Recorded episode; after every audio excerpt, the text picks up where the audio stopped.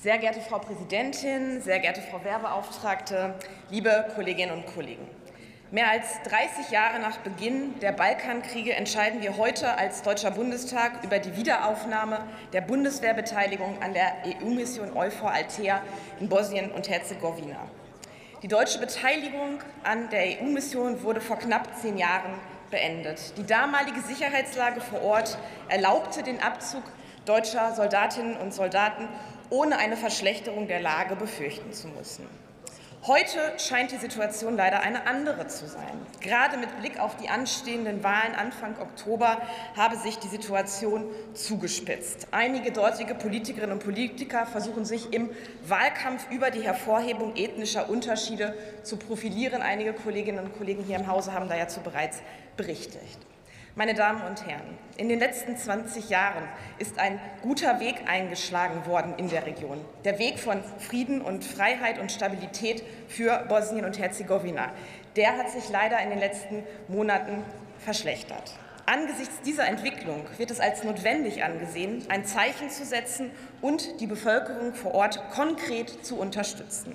Vor allem im Zeitraum vor den Wahlen soll Präsenz gezeigt und so ein Beitrag zur weiteren Sicherheit und Stabilisierung geleistet werden. Konkret soll dies nun über eine erneute deutsche Beteiligung der deutschen Streitkräfte an der Mission Althea stattfinden. Zentrale Aufgaben des Bundeswehrmandates sind laut Antrag der Bundesregierung folgende Punkte. Erstens Unterstützung der Ausbildung bosnischer Streitkräfte. Zweitens. Unterstützung der andauernden und erfolgreichen Umsetzung des Abkommens von Dayton, welches den Bosnienkrieg 1995 beendete. Drittens. Unterstützung bei der Schaffung eines sicheren Umfeldes. Viertens. Ausführung von Führungs-, Verbindungs-, Beratungs-, Beobachtungs- und Unterstützungsaufgaben. Liebe Kolleginnen und Kollegen, das erneute Mandat für die Bundeswehr sieht zur Unterstützung dieser Aufgabe ein Kontingent von bis zu 50 Soldatinnen und Soldaten vor. Dabei sollen zwei Verbindungs- und Beobachtungsteams in der Region eingerichtet werden. Diese können dann gemeinsam mit den Streitkräften und Einsatzkräften aus anderen Partnerstaaten operieren. Ihre Aufgabe ein Gefühl für die Lage vor Ort zu bekommen, ein Stimmungsbild einzufangen und, wenn nötig, vor negativen Entwicklungen zu warnen und ebenso eine frühzeitige Reaktion zu ermöglichen. Die Verbindungs- und Beobachtungsteams sind somit ein Teil des Frühwarnsystems vor Ort. Liebe Kolleginnen und Kollegen, bei diesem Mandat handelt es sich nicht um einen militärischen Einsatz im klassischen Sinn. Gerade deswegen haben sich die SPD-Verteidigungspolitikerinnen und Politiker die Entscheidung auch wohl überlegt. Wir alle wissen aus zahlreichen Gesprächen mit Bundeswehrangehörigen in den verschiedenen Bundeswehrstandorten bei uns in der Heimat um die personelle und materielle Belastung unserer Truppe.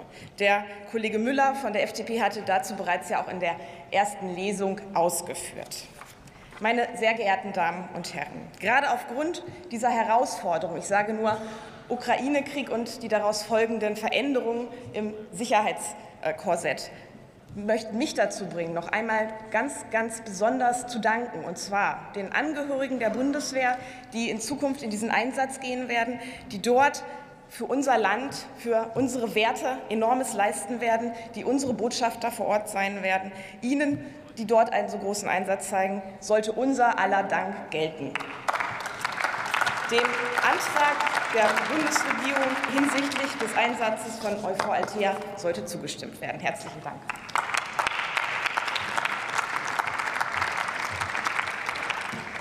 Das Wort hat jetzt Thomas Silberhorn für die CDU.